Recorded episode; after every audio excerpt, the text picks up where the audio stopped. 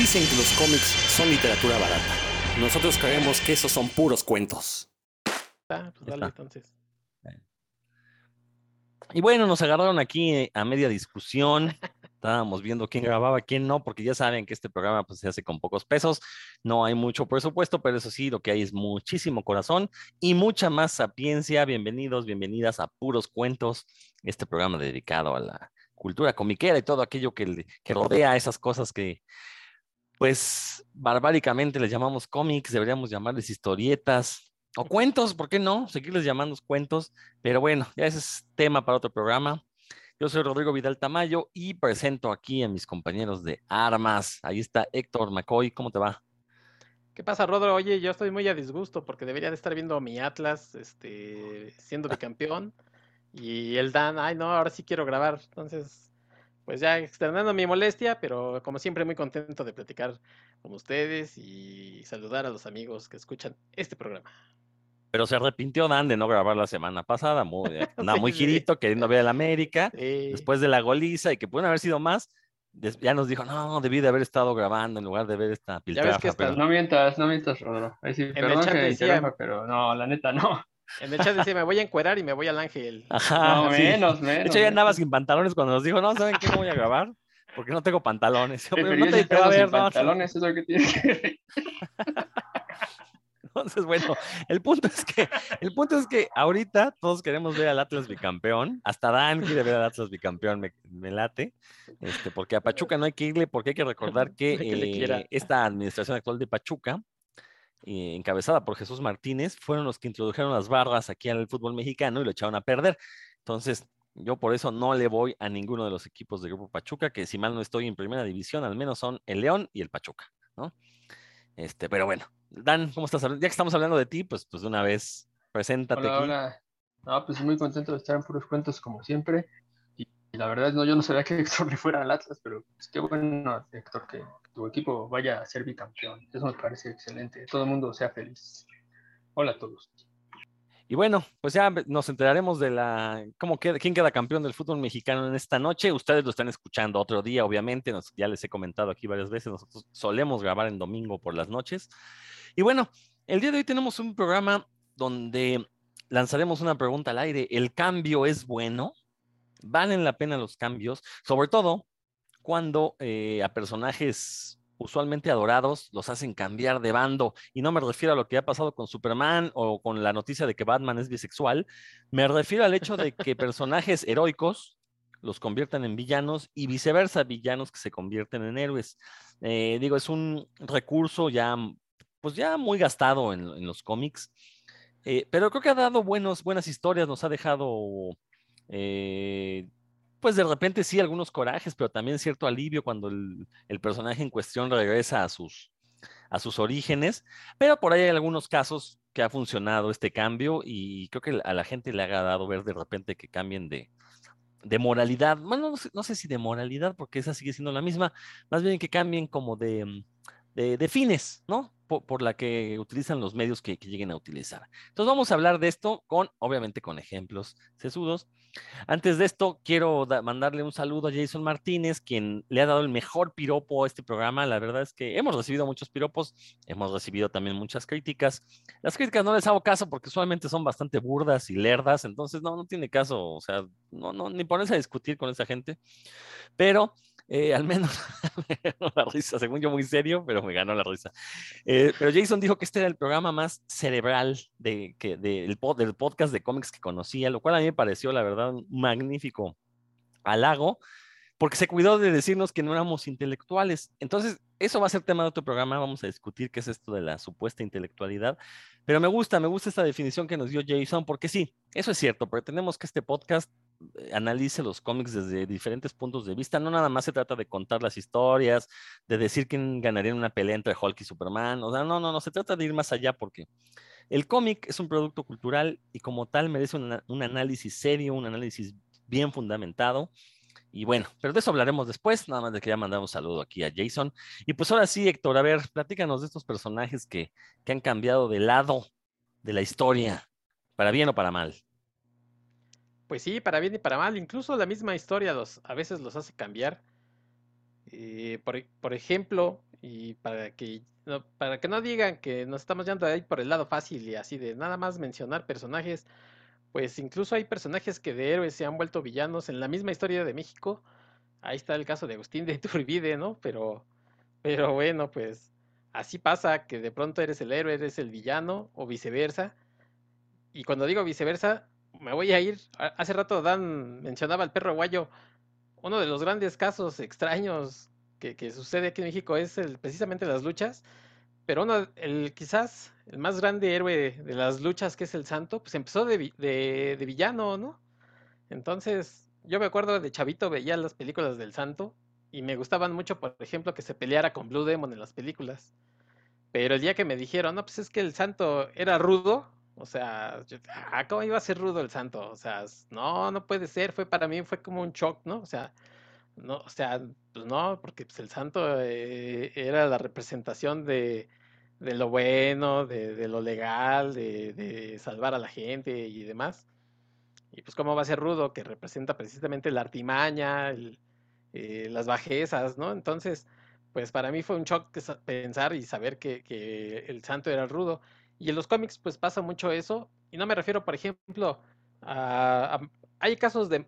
Eh, en los cómics de, X-Men, por ejemplo, pasa con Magneto, en el que está en la línea muy delgada, es una zona muy gris, en lo que puedes pensar que es héroe o es villano, pero ahí, ahí por ejemplo, nunca se piensa que se volvió eh, eh, héroe el 100%, sino siempre es como una línea, ¿no? Muy delgada. Está el caso del, Doctor Doom, que a veces le ha tocado representar eh, el eh, ser héroe. Ah, no hace mucho, Brian Michael Bendis escribía un cómic eh, que se llamaba. Eh, mm, ay, se me olvidó el nombre, Irremediable. No, no me acuerdo cómo se llamaba, algo así. Iron Man, ¿no? Que él quería, él quería asumir la identidad de, Iron Man, pero pues finalmente era un villano, ¿no? O sea, siempre ha sido un villano. A mí me gusta mucho, por ejemplo, y ya que, que saqué el caso de los X-Men, un villano que me gusta mucho que, que a veces salga como héroe o que, no sea tanto un villano, es el caso del Juggernaut, que apareció precisamente como villano en los primeros eh, cómics de, X-Men, cuando Stan Lee los escribía. Después, por ejemplo, cuando Chris Claremont también los empezó a escribir, pues ahí lo metió de villano. Pero en los 90, no, en los 90 no, ya en los 2000 me acuerdo que por ahí empezó a salir de, de héroe este, con los X-Men y, y no se veía mal. O sea, me gusta la, verdad que, el Juggernaut, a pesar de que sea esa fuerza imparable, no sé por qué me gusta que sea como el héroe. Y ya después ahí había como un, un enjuague de que en realidad estaba, pues ya saben, este se había infiltrado y quería destruir a los X-Men y luego resultó que, pues que ya saben, este, se identificó por ahí con un chavito, al chavito lo mataron y entonces eh, es lo que me, medio me acuerdo de esos, de esos números. Y pues terminó asumiendo como ese lado más, más bueno, ¿no? O sea, ya no así de, híjole, pues sí, la neta, yo me he equivocado, por mi culpa mataron a este chavito, entonces no sé por qué, me late que, el Juggernaut sea, sea bueno, la verdad es que a pesar de que es un villano medio tontorrón, porque además solamente se, se eh, toman el lado físico del personaje, me gusta que, sea, si no bueno, por lo menos que también esté ahí en ese lado como del antihéroe. Hace un par de años o tres salió una serie del Juggernaut que empezó bien, si mal no recuerdo era escrita por Niciesa, que Niciesa nunca se ha caracterizado por ser el gran escritor, pero bueno, pues por ahí tiene dos, tres cosas divertidas. Y yo me acuerdo que esa serie empezó bien, pero después como que se le fue la hebra, ¿no? Como, o sea, como pasa siempre, no lo supo terminar bien. Y, y sí se las recomiendo para que le echen ahí un vistazo si, si, quieren ver a este personaje, más bien saliendo de su zona de confort, no nada más siendo el que, destruye todo, sino tratando de, descubrir ese lado a lo mejor medio humano que tiene, ¿no? Pues ese sería mi primer eh, acercamiento a un villano que, que se volvió héroe, o por lo menos antihéroe. ¿Hoy dices que fue en los 90 esto? Lo de, los, lo de que estuvo en X-Men fue en el, los 2000, por ahí del 2002, una cosa así. Sí, ya, ya, había, ya había salido, este, ¿cómo se llama este escritor horrible que, de los X-Men de los años 90? Este... creo, que lo mencioné y dije que era muy malo. fue después a DC, a DC, ¿no? Este... Sí, este, bueno. Eh, y a ver, recuérdame la memoria, ¿no es cuando empezó a usar un traje como plateado? No, bueno, sí, pero era porque era el malo ahí y, salía con el, el, clásico traje de café, cafecito, llega a los X-Men y luego salía con ese traje como, como gris. Sí. Sí, sí, sí. Aunque no, no, no, no leí las historias, pero recuerdo haber visto y justamente no tenía idea de que lo habían pasado a ser héroe. Pero ¿era héroe total o era como antihéroe a la, a la, a la Venom? Aunque me estoy adelantando de quién iba a mencionar. No, lo que pasa es que ya ves que los X-Men están medios locochones, ¿no? O sea, no son ni héroes ni villanos, andan defendiendo la especie. Yo me acuerdo que de esa etapa, y si no, pues que alguien que sí se acuerde me corrija, eh, se habían quedado como la parte de la escuela de Javier después del... coincidía, creo, más o menos un poco con la etapa de Grant Morrison, en donde ya era la escuela. Y si mal no recuerdo, se había hecho amigo de un chavito que tenía cara de pez. Y entonces en una de esas que vienen sus compas malos, se mete así como que el chavito a decirle, no, tú eres bueno, acuérdate, y los malos lo matan. Y entonces el Juggernaut pues termina también poniéndole una este, madriza, ¿no? A los malos, así de, ah, mataste a mi cuate. Y en el fondo como que pues ya se empieza a arrepentir, ¿no? De, sus acciones. No, empieza, no es 100% bueno o no se mete a los X-Men ya de fijo, pero como que sí empieza a cambiar su actitud este, de villano. Han dado ahí ambivalente, pero ya en los últimos tiempos incluso le han quitado la, gema esta del Citorrack, ha dejado de ser Juggernaut. En esta serie que te digo de hace dos o tres años con Niciesa, la acababa de recuperar, entonces volvía a pasar lo mismo, se encontraba con alguien que, con la que sentía compatibilidad y no era malo, pero este tampoco quería ser el bueno, ¿no? Entonces me, late, no sé por qué me late que el Juggernaut más bien sea así como el antihéroe de la historia. Perfecto. No, que aparte también, creo que Juggernaut, es el ejemplo perfecto de estos villanos que de origen pues eran malos malotes porque Stan Lee así lo designó. Pero como bien dices, esos personajes siempre tenían como algo detrás. O sea, cuando se descubre que son hermanos Javier y él, bueno, ahí ya le da cierta profundidad. Y el darle estos giros, pues creo que también ayuda a acentuar este tipo de cosas, ¿no? Dan, ¿algo que quieras comentar? Ah, pues sí, es que justo creo que este, estos personajes, los X-Men y todos los personajes que están a su alrededor, sí han dado mucho para este tipo de juego. De hecho, también el, uno de los, de pues sí, de las personalidades que yo elegí para, para este programa tiene que ver con, con los X-Men, porque bueno, ustedes saben que son mis, mis personajes favoritos de Marvel como, como grupo, y también porque se presta mucho a esto, ¿no? Precisamente, primero porque son muchos, es muy extendido, y luego porque como ya lo dijo Héctor, a veces se, se, difuminan las líneas porque lo que quieren a veces tanto los buenos como los buenos entre comillas como los malos es defender a la especie, ¿no? Entonces a veces ahí se, se traslapan, pero ya, ya llegaremos a, a la persona. De una vez no le voy a dar, pues, para que estamos en la línea. Este, bueno, mi persona, antes de, pasar a mi personaje, sí les quería comentar que aquí ya habíamos mencionado algunos personajes ¿no? que se volvían malos en, como los Supermanes, ¿no? Bueno, no los Supermanes, en Irredeemable o el papá de Invincible, ¿no? Que eran buenos y malos, pero esta estrategia o, como narrativa se ha utilizado, se utilizó muchísimo en Dragon Ball, ustedes vieron Dragon Ball, que casi uno ya sabía que malo al que derrotaban, malo que iba a ser parte del, equipo, ¿no? Como Ulon, el puerquito este que se transforma, Yamcha, eh, Tenshin Han, Chaos, Piccolo, así, ¿no? Bueno, que eso era una estrategia que funcionaba mucho de alguna forma para hacer que esos personajes pues, se volvieran entrañables.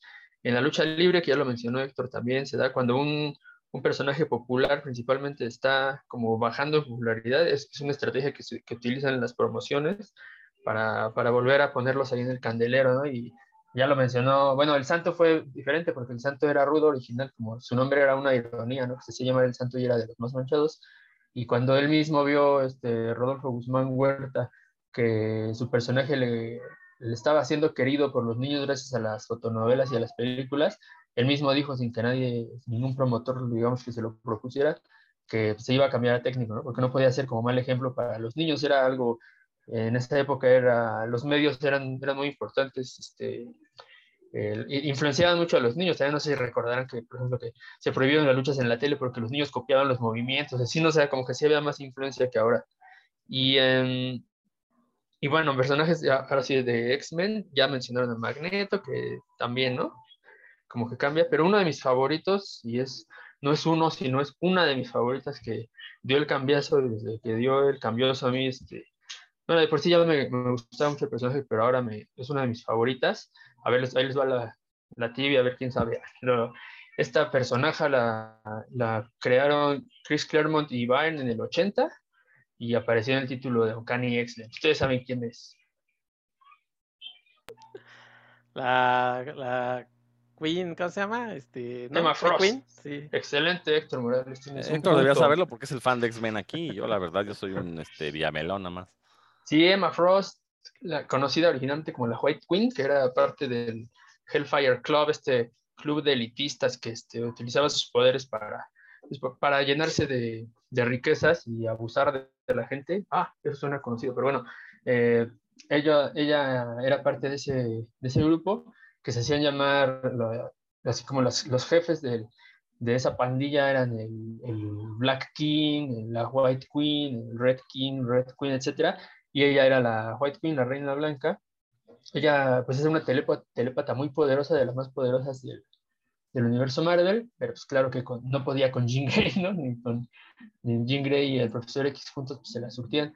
Y es como su poder más importante, como, como sobrenatural, pero tiene otras habilidades que desde un inicio las ha desplegado de manipulación, de inteligencia, esta la voy a contraponer con mi, ejemplo de más, más al rato, porque ella tiene ah, muchas de sus habilidades las ha adquirido por, por sus privilegios, porque eh, viene de una familia con recursos y la, ha tenido la oportunidad de estudiar pues, en escuelas de renombre y esos privilegios la, le, eh, han llevado a adquirir habilidades como sociales y, y otro tipo de, de, ¿cómo podríamos llamarlo? Pues sí, de ventajas sobre el resto de las personas, que en el momento actual ahorita ya no es parte del Hellfire Club, ya es parte de los X-Men desde, los, desde el 94, de hecho es parte de los, de los X-Men, o de los buenos, así entre comillas, llegó a ser inclusive co-líder de los X-Men junto con Cyclops, y esas habilidades que, que desarrolló, de, ti- tiene mucha preparación como académica y de,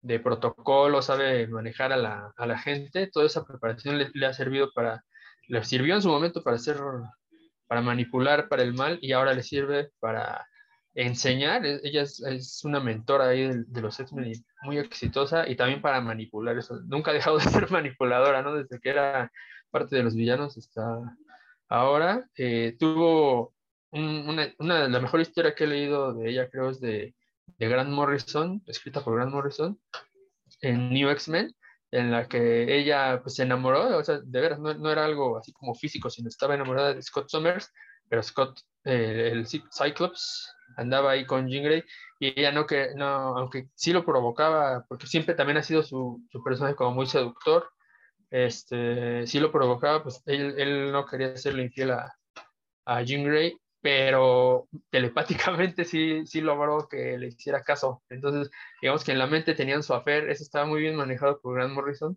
que cuan- creo que es lo, que, lo, que, lo mejor que ha escrito Grant Morrison, entonces ya que me ha tocado a mí leer toda esa tirada de, de New X-Men.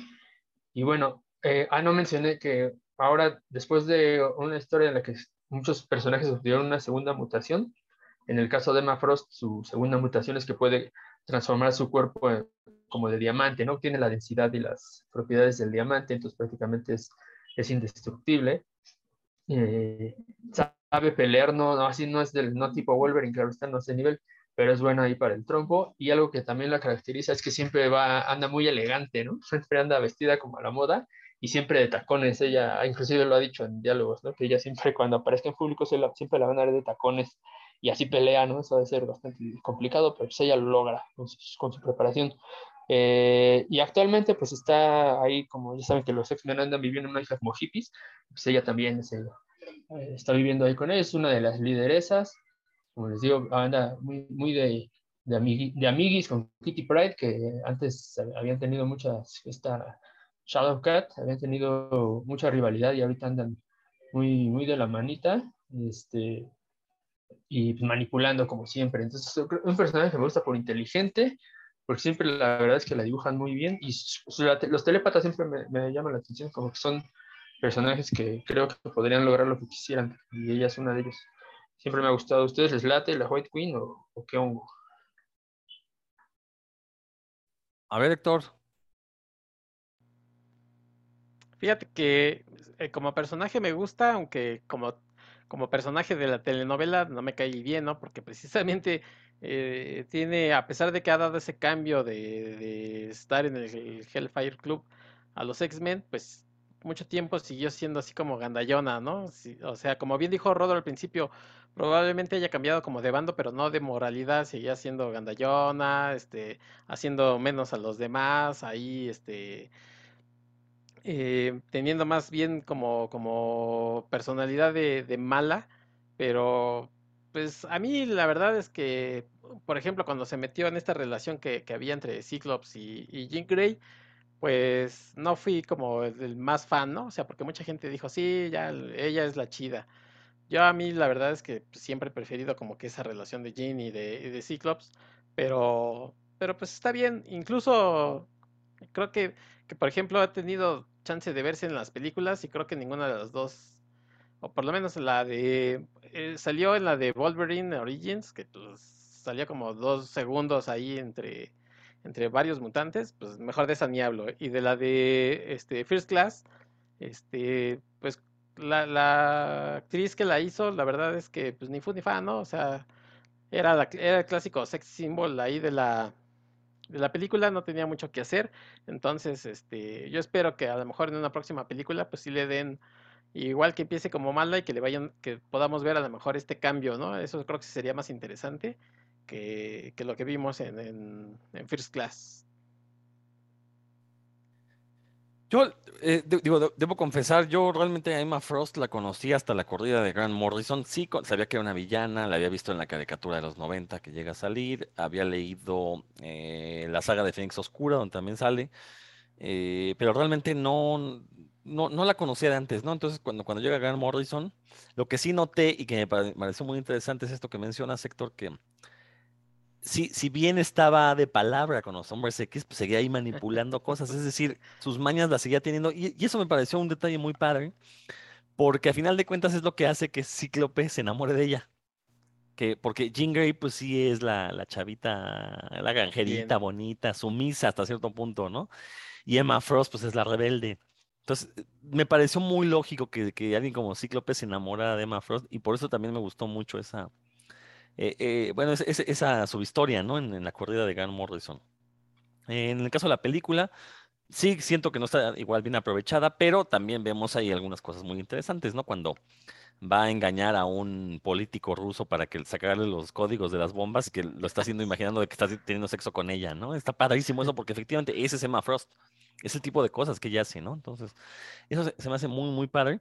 Y creo que es de esos casos en los que sí, eh, este cambio de bando sí ayudó a que el personaje creciera. Sí lo convirtió en un personaje que de por sí ya era popular, pero al volver bueno, que, bueno entre comillas, no bueno en el sentido de, pues estoy con los hombres X, porque hay que recordar que X-Men no es una, una historia de buenos contra malos, ¿no? Es una historia de confrontaciones filosóficas entre una filosofía aniquiladora y una filosofía de convivencia.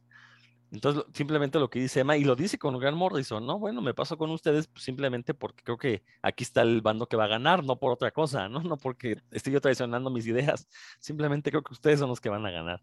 Entonces, bueno, este, la verdad es que es una, es un muy, muy buen cambio. Bueno, este, pues ya que andamos con Marvel, este, bueno, y aprovechando que ya mencionó, ya mencionaron al Santo, que es este como paradigma del cambio de bandos. Eh, pero bien dijo Dan, él lo hizo, el santo lo hizo porque él quiso, no hubo una decisión. Bueno, sí, sí fue guiado por la mercadotecnia, pero no fue que sus jefes le dijeran, vas a cambiar, ¿no? Como ha sucedido con otros tantos luchadores, ¿no? Está el caso del doctor Wagner, el galeno, el, otro era galeno del bien, después fue el galeno del mal, después otra vez el galeno del bien. Pero obviamente eso respondía pues a, ideas que se le ocurrieran a algún mercadólogo y no, pues ahora vas a cambiar. Lo mismo pasó con Místico. Este, digo, yo no sé si, por ejemplo, luchadores como el Cavernario, pues habrán, habrán cambiado de bando así. Se, sería ridículo, ¿no? Que el Cavernario fuera técnico, pues si no, ¿cuál era el chiste, no? Pero bueno, pero haciendo un lado eso, eh, siguiendo con Marvel, pues creo que no podemos dejar de lado la figura de Venom. Este, el que yo quizás, bueno, yo la verdad tiene ya varios años que no leo un cómic del Hombre Araña, no sé, por ejemplo, vi que salió un anti-Venom, ya no supe si fue un buen o mal personaje, nada más vi su primera aparición, no me pregunten más. Pero el caso de Venom, yo lo considero el último gran villano del hombre araña. Creo que a partir de ahí, bueno, que también hay que recordar que eh, a inicios de los 90, Marvel cambió sus políticas con los escritores, ya no quería dejarlos crear personajes nuevos porque no quería pagarles regalías. Esa es la realidad. Por eso es que a partir de los 90 empieza a haber un declive y se empieza a reciclar personajes villanos, sobre todo, siempre se enfrentaban a los mismos, cosa que hasta nuestros días ha llegado, ¿no? Al hombre araña lo siguen poniendo contra el duende verde, lo han resucitado no sé cuántas veces, ya hasta salió un duende rojo, ya hasta salió una mujer duende, bueno, una cosa ahí que triste, la verdad. Eh, y entonces por eso digo que Venom fue el último gran villano, porque surge a finales de los 80, cuando todavía eh, había como cierta libertad creativa para inventar nuevos personajes. Obviamente, eh, creo que está bien fundamentado la manera en que manejaron este cambio de bando, porque sí, Venom efectivamente nunca fue un villano, era un enemigo del hombre araña. Pero desde que aparece, él dice, no, no, no, o sea, yo no me voy a matar a ningún inocente, yo nada más quiero matar al hombre araña, a Peter Parker, ¿no? Eh, entonces, de ahí se aprovecharon digo, digo, la fundamentación no es mala, lo que fue muy malo fue el desarrollo que le dieron al querer convertirlo en antihéroe, porque hay que recordar que eran los años 90, esta época en que los cómics tenían que ser oscuros, tenían que ser violentos, tenían que ser maduros, entre comillas, para, porque es lo que la gente quería leer, ¿no? Entonces, a Venom lo meten en este saco, eh, le empiezan a dar ahí algunas historias donde resuelve misterios, donde eh, se come algunos villanos, pero la verdad es que eran historias muy malas, nunca le quisieron dar una serie continua, siempre eran miniseries con distintos equipos creativos. Algunos entendían el personaje, otros no. Eh, y bueno, aquí ya, no sé si ustedes hayan leído esta historia del King in Black, yo no la he leído, pero tengo entendido que ahí ya lo convierten en un héroe total que salvó incluso al planeta Tierra o al universo, no sé, de, esta, de este ser eh, eh, con poderes de Dios que se llama Null, que es como el dios de los simbiontes y una cosa así, no lo leí, pero bueno, creo que ya este paso, ya, ya, ya, ya no es este antihéroe, creo que ya lo convirtieron en un héroe hecho y derecho, lo cual no me molesta, no tengo idea quién esté llevando el simbionte ahorita, no sé nada, pero creo que en su momento Venom fue de estos personajes que fueron tan populares que yo creo que en algún momento Marvel se preguntó, bueno, a ver, o sea, está bien que sea popular, pero pues no podemos tener como a un villano con este nivel de popularidad, ¿no? Entonces tenemos que manejarlo del otro lado. Y lo convirtieron en un remedio de Wolverine, para no hacerles el, cuento largo, ¿no? Este, o sea, Wolverine es un personaje heroico, del lado correcto de la historia, pero que a final de cuentas tenía métodos dudosos, ¿no? Y que nos hacían dudar a nosotros, al lector, de nuestra propia moralidad. Entonces creo que lo mismo sucede con Venom, creo que no le sale. Y creo que de los 90 hasta esta historia de King que sé que fue muy popular, sé que el escritor Donny Cates es ahorita considerado uno de los mejores escritores de superhéroes. Yo, insisto, no lo he leído, entonces no, voy a leer de eso, pero creo que tengo, o sea, más bien tengo la idea de que ahorita Venom ya es un personaje ya bien escrito, a diferencia de lo que fue en estas décadas, ¿no? En los que era, pues sí, o sea, tiene que hacer cosas buenas porque ni modo que un personaje tan popular sea malo, pero de ahí en fuera que le hayan dado un buen desarrollo a lo largo de estas miniseries, creo que se quedó muy, muy lejos de eso. Pero eh, al final de cuentas es el personaje contra el que se miden otros personajes que hagan lo mismo, que pasen de villano a héroe. Porque esta transición en Marvel sí fue muy marcada de. O sea, sí odia al hombre araña, pero es bueno, ¿no? E incluso en Maximum Carnage, pues se alía con el hombre araña para derrotar a Carnage, ¿no? Entonces, eh, a final de cuentas, insisto, está bien fundamentado, pero creo que el manejo, sobre todo en las primeras décadas, o sea, en la década de los 90 y la primera década de este siglo, sí fue un manejo bastante deplorable. No sé si quiera comentar algo ahí. Este, a ver, a ver, Héctor, ya que prendiste el micro. Sí, tienes razón. Incluso yo creo que, que la necesidad esta de inventar a Carnage precisamente se da por porque en, una primera instancia, pues Venom era ese, como dices tú, esa antítesis de Spider-Man.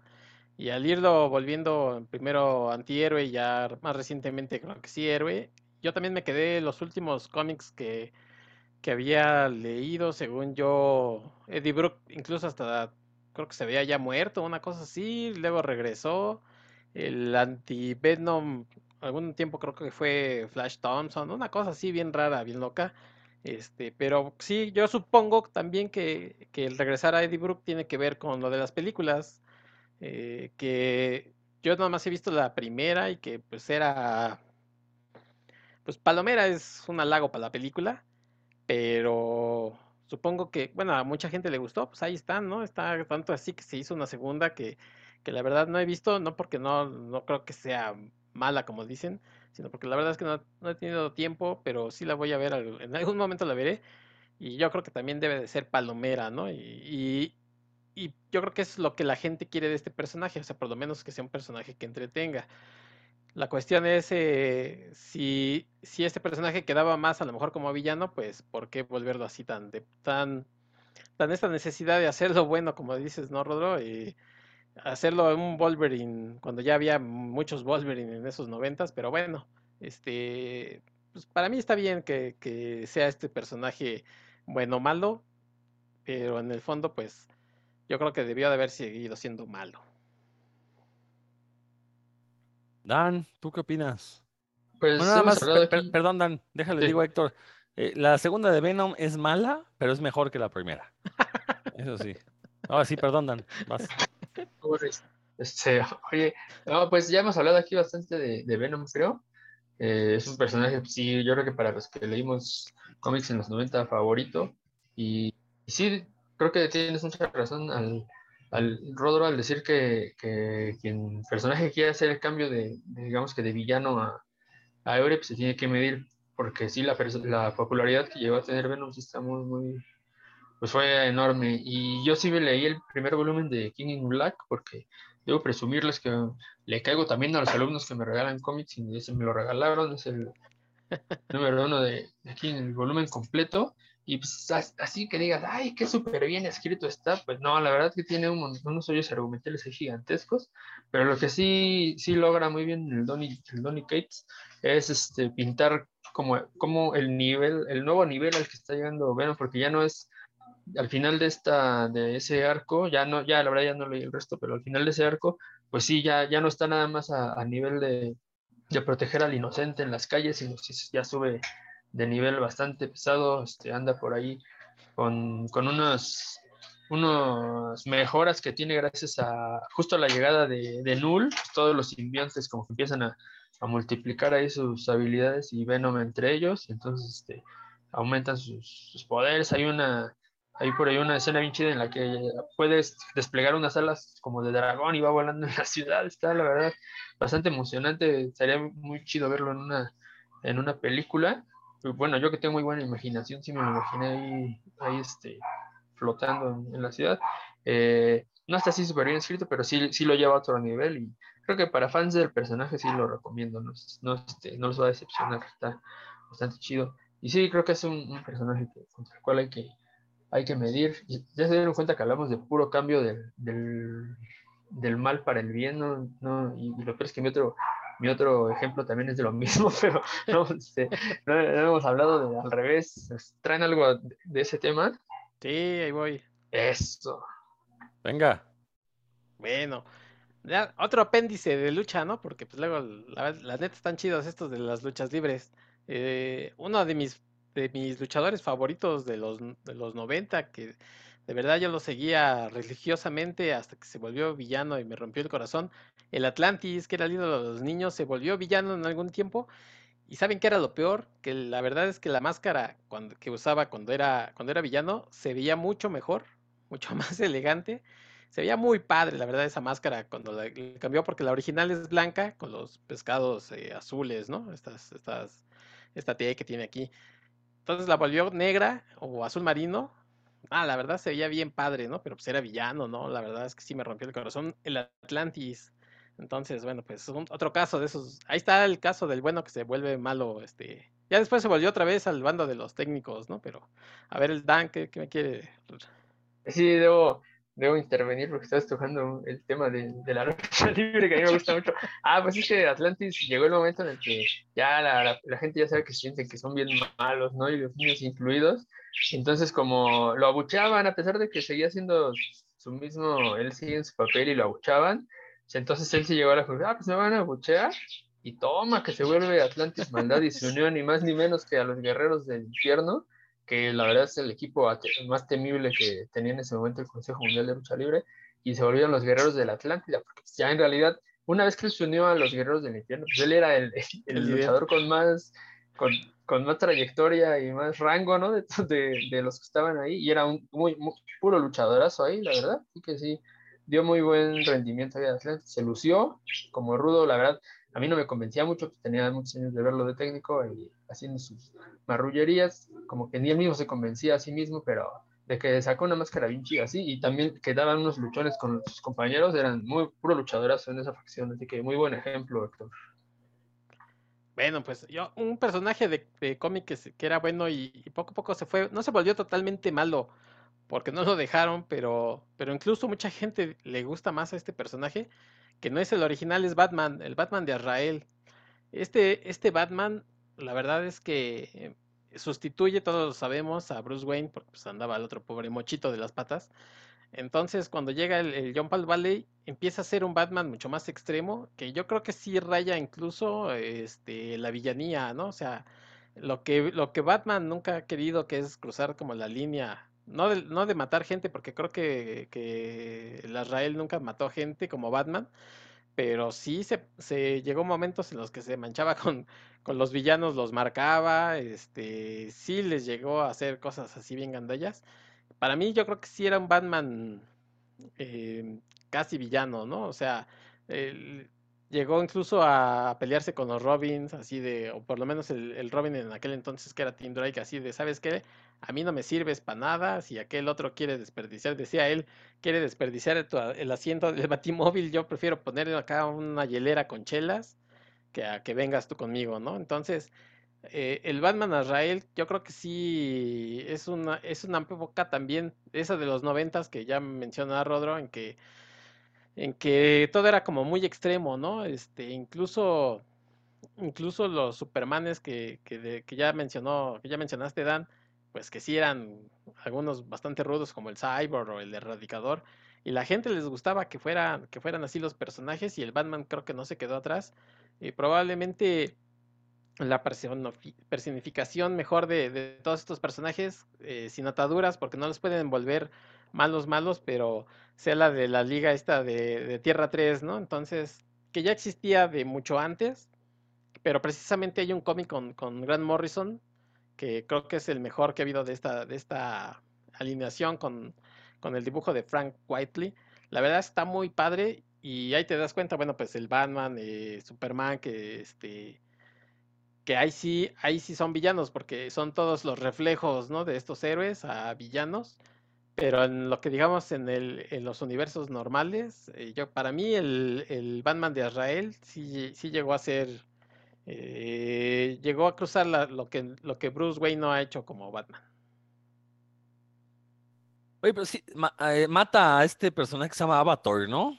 A Matadero lo tradujeron acá, si mal no recuerdo, y es cuando Batman le dice ya y muere, ¿no? Ya estuvo, ¿no? Cruzaste la línea que no se debía cruzar creo que sí, ¿no? Lo, eh, lo mata y deja morir a alguien más que le dice, lo mataste.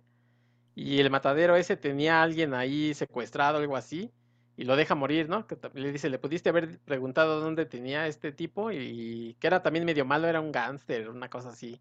Alguien ahí del, de este, un villano también ahí medio, medio chafón, que le dice, en lugar de preguntarle, ir por él y salvarlo, porque pues como era malo, también lo dejaste morir. O sea que sí, sí, sí, sí, estuvo ahí en, les digo, en la rayita de, pues, de ser ya el malo, porque se supone que los, los buenos, eso sí nunca harán, ¿no? O sea, matar a nadie.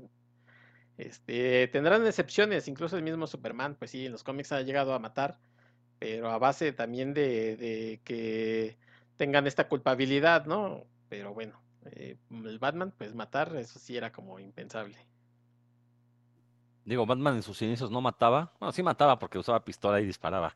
Pero también les daba sus nalgadas a las muchachas malas. Ahí hay unas escenas de Papa Spunk donde dice. Ah, pero eso de que usaba pistola, y eso es un mito. ¿eh? Yo leí los primeros números. Sí. No, no. Sí, ah, los primeritos no, digo, estamos hablando de por lo menos 10 años en los que Batman usaba pistola y no, no justiciaba. Hasta alguien en Facebook subió un recopilado de todas las personas que mató Batman en la época de oro y pues sí, o sea, sí, sí mataba. Quiero pues. ver ese, ese recopilatorio. Ahí déjalo, busco y te lo paso. Dan, ¿qué ibas a comentar? Sí, pues primero que este Azrael, bueno, ahí con Azrael recordemos que, que Jean Paul Valley, pues en realidad jamás asumió como Batman, ¿no? Él, siempre cuando, cuando se ponía la máscara y se transformaba en que el, sistema se activaba, ¿se acuerdan?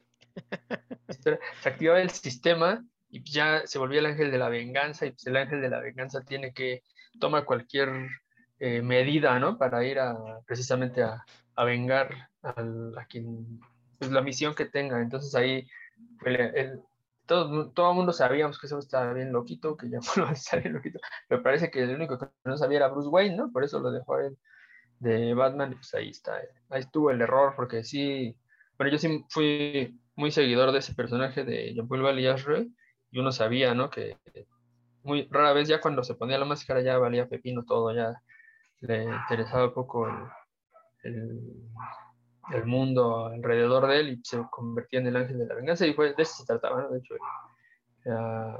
su personaje. Y cuando, ahí cuando ahorita que dijo Rodro que que dejó, mató a Matadero y dejó que matara otro, y cuando llegó Asman y le dijo, no, güey, no, se me, se me figuró precisamente el rudo, ¿no? Que, y lo jala el referee y se vuelve, toma, güey, no, también tú. Y así se alocan más, y se va por una silla, ¿no? Así, así fue este Ashley. Bueno, que al final fue un error que Batman mismo reconoció y le carcomió la conciencia por, por, bastante tiempo. Bueno, muy buenas historias en, en aquella época con, con que sí sigue siendo un personaje que la gente le latió, ahorita ya ni, ya ni existe, creo, ¿no? Más que en el mundo de, de White Knight. Pero bueno. No, le acaban de dar un, o, va a salir una nueva serie de Israel. Ah, ¿Acaba de empezar a salir o, o sí, no sé mucho también. Eh, ah, hace un par de años. Será algo diferente, ¿no? Habrá que... No, no, yo digo nueva, nueva. O sea, en este año, en 2020. O está ah. saliendo, o sea, acaba de empezar a salir o apenas va a salir. Sí, yo me refiero que de hace un par de años también este, regresó como a la continuidad normal. Ah, Yo supongo que de ahí ha ido agarrando otra vez popularidad. Ah, ¿Y sigue siendo Jean-Paul Valley Sí, bueno, hasta donde yo me acuerdo, sí era él. Ah, bueno, voy a, voy a echar un ojo porque sí era un personaje que me gustaba seguir. Este, ya, igual está, está chidín. Y bueno, ya me quedo en, en, el mundo de Batman con la siguiente personaje. Esta vez me fui por, por puras personajes porque son los que me llaman mucho la atención. Y en este caso voy a hablar de una personaje, oh, es la trivia otra vez, creada por Bill Finger y Bob Kane en 1940 para el título de Detective Comics. ¿Quién fue? Este. Luisa Lane. no, Gatúbela, Gatúbela.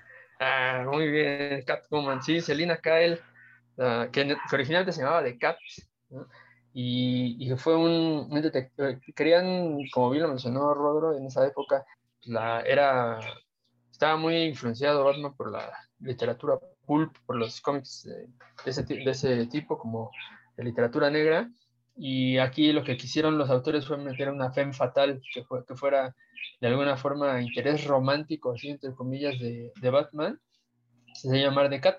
Y justo, bueno, sus características en aquella época, pues, salía, el dibujo era chistoso porque salía con un vestido así bien amplio, y sus zapatillas también, y así andaba haciendo el crimen, ¿no? Yo creo que le estorbaba bastante, pero bueno, ya después se modificó y, y, es pues lo que conocemos, ¿no? Que es un, un, ropa muy pegada que tiene sentido porque se supone que es acróbata, arte marcial, es así como tipo, su accionar es como tipo ninja, no tiene nada que ver con la, con la ropa este, despegada del cuerpo, ¿no?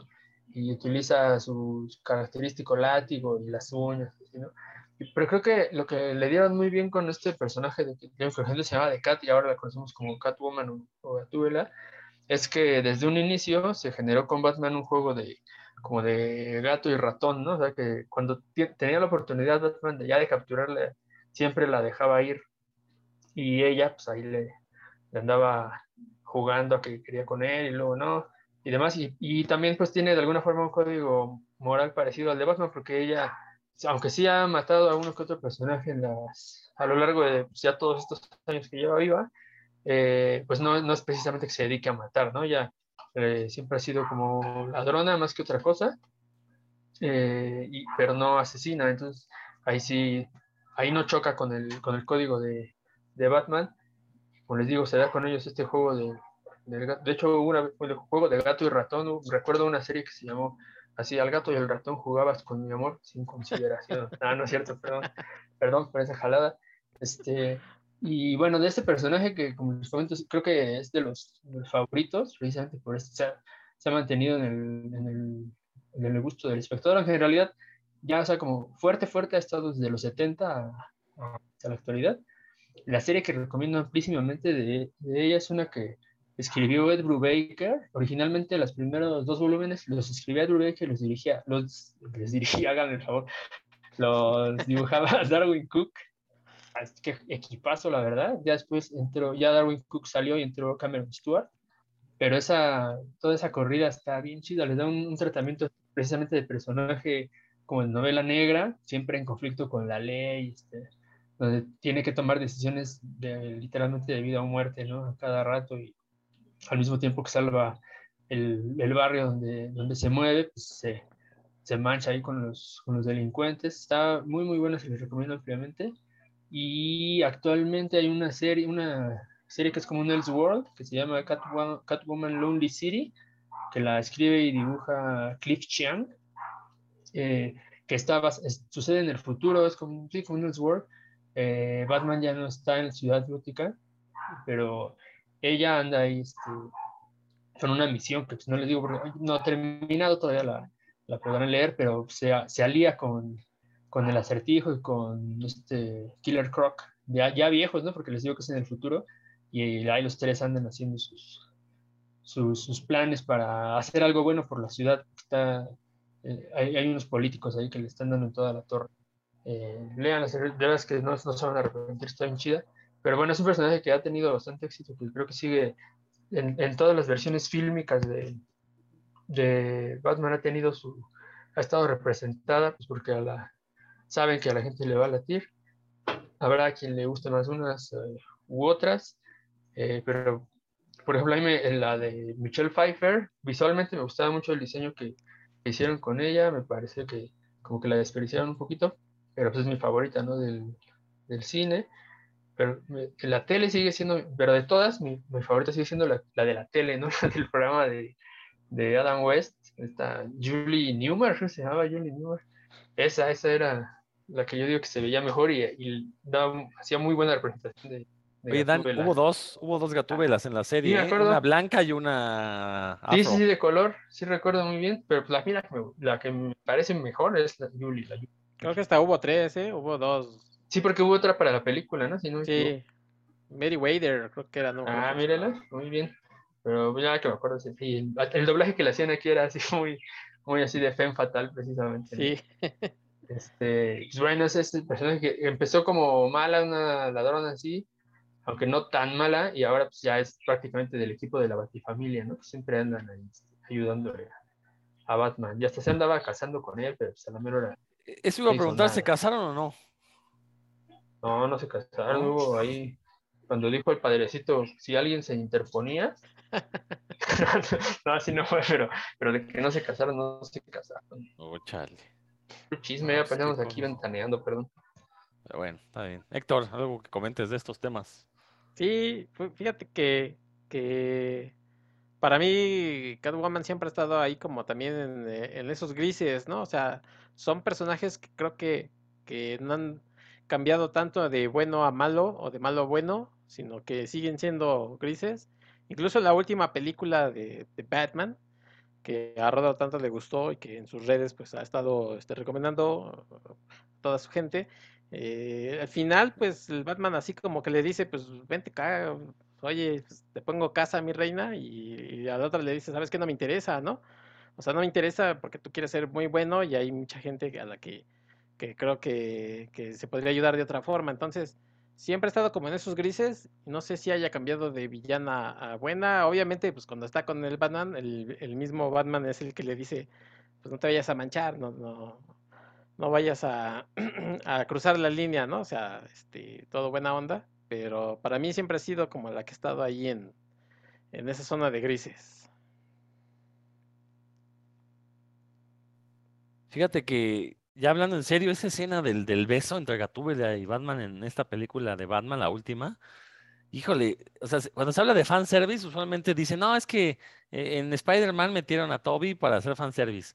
En Doctor Strange no quisieron meter a, ¿cómo se dice? A Tom Cruise como el, el Superior Iron Man porque iba a ser fanservice. Pero ese beso, esa es la definición de fanservice, ¿eh? Se lo sacan de la manga, no hay nada que lleve a ese beso, y pero se tienen que besar porque no vayamos a pensar que Batman le gusta el arroz con popote, ¿no?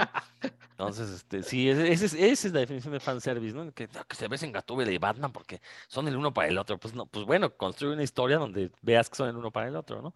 Pero bueno, ya nada más para, ya, pues ya para ir cerrando este programa.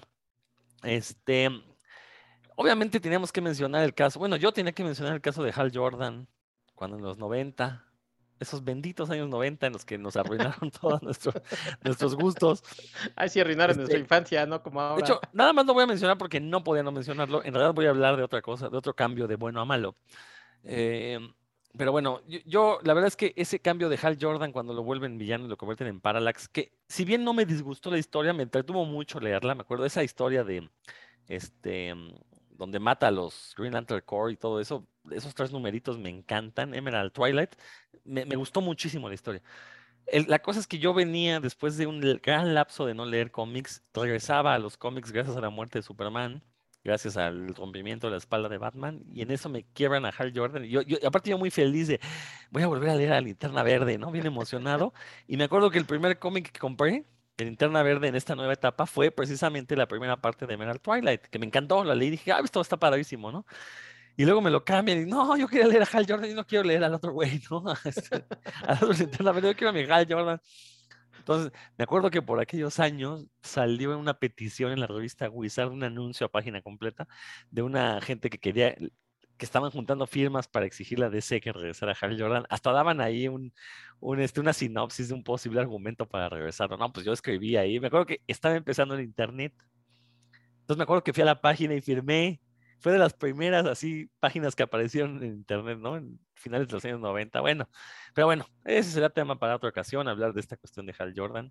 Afortunadamente, eh, Geoff Jones me lo regresó, sano y salvo. Y no solo eso, una de las mejores épocas de, de Linterna Verde, de la mano de Geoff Jones.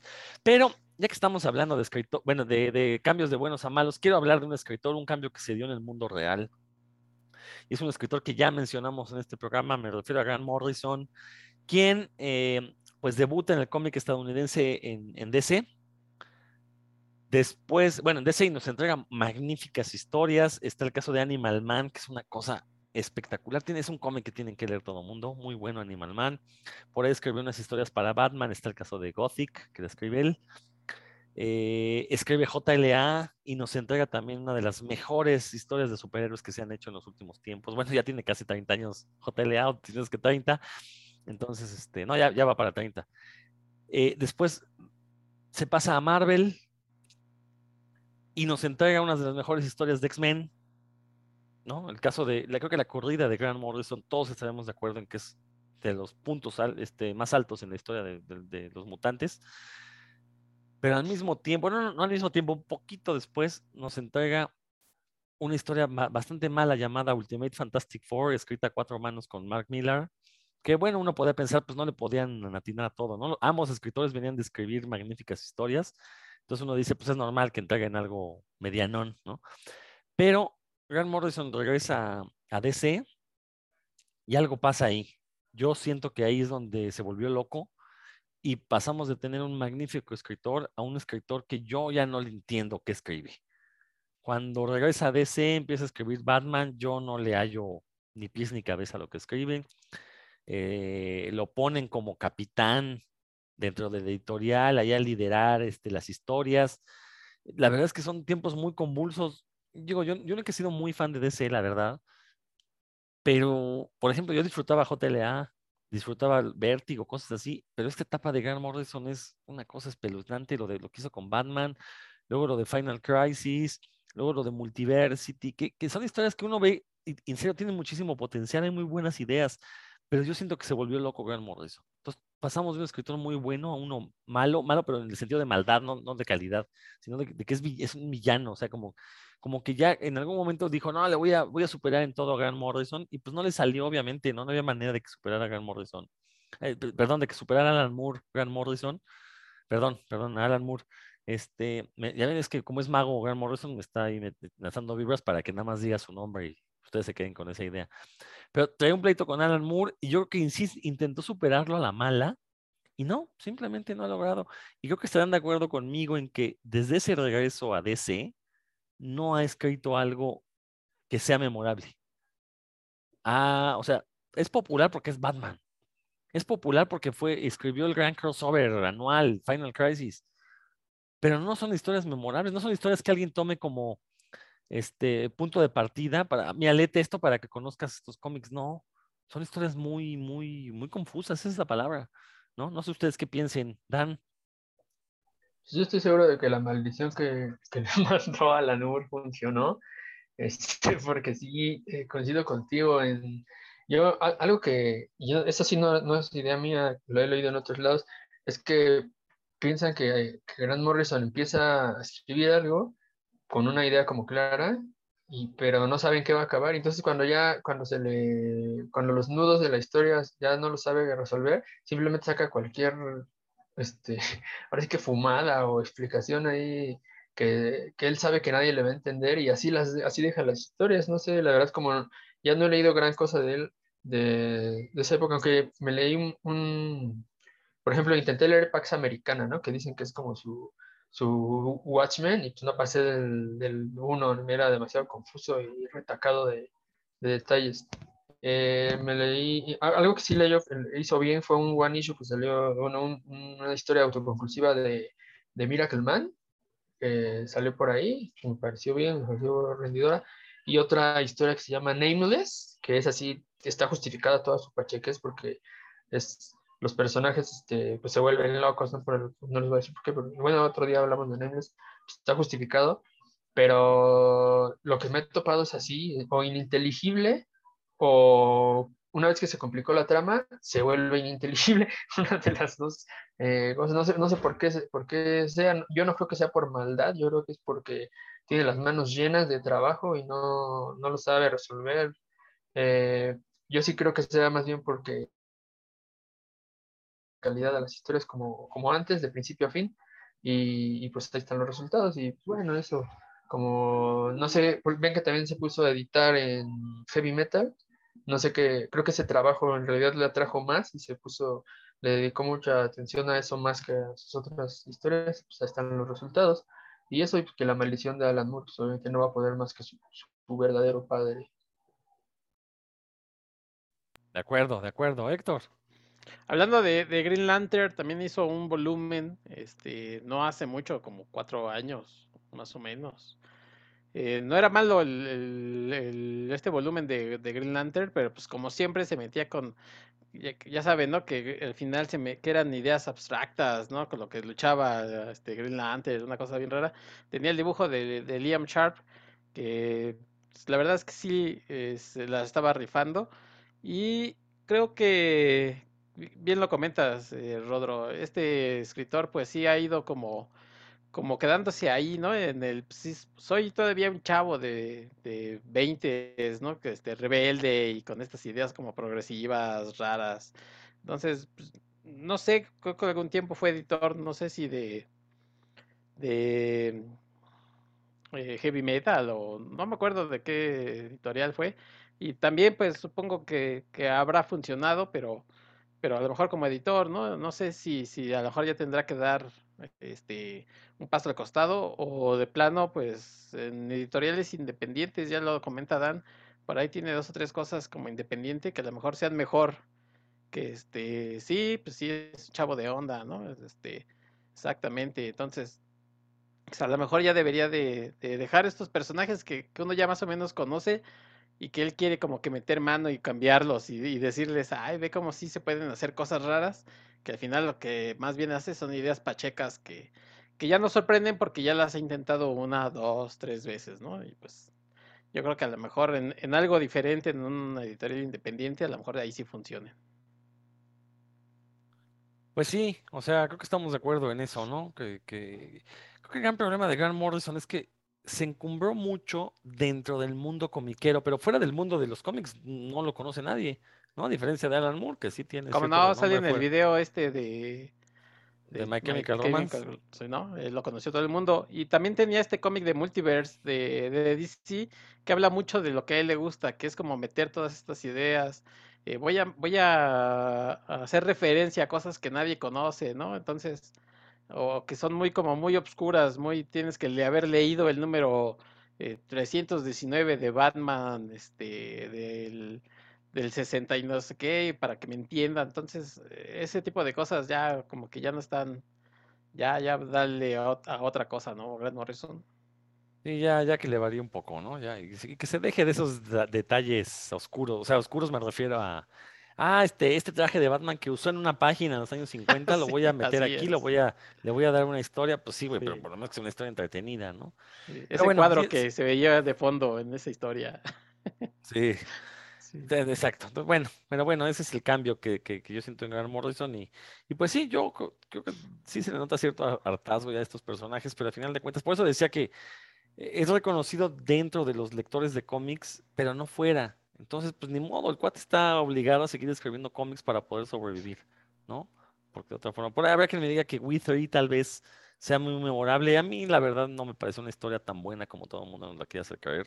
Digo, está bien hecha, está bien escrita, pero este, no, no me parece tan buena. Y además, también cuando regresa DC empieza a publicar un montón de miniseries en Vértigo, que cada una es más este, pirada que la anterior. ¿eh? Entonces, la verdad, yo tengo por ahí varias, leí varias y hoy fue así de mejor, mejor ya, creo que Gar Morrison ya no es para mí. Pero bueno, pues ya con esto podemos cerrar este programa dedicado a los cambios, a vientos de cambio. A ver, ya veremos cómo lo, titulamos. Pero bueno, Dan, si gustas despedirte. Bueno, con mucho gusto. Pues eh, gracias por su atención, como siempre. Y recuerden ustedes, no hagan como Gran Morrison. Si van a cambiarse al bando de los malos, asegúrense de no cambiarse al bando de los maletas. Nos vemos. Totalmente de acuerdo con Dan. Héctor.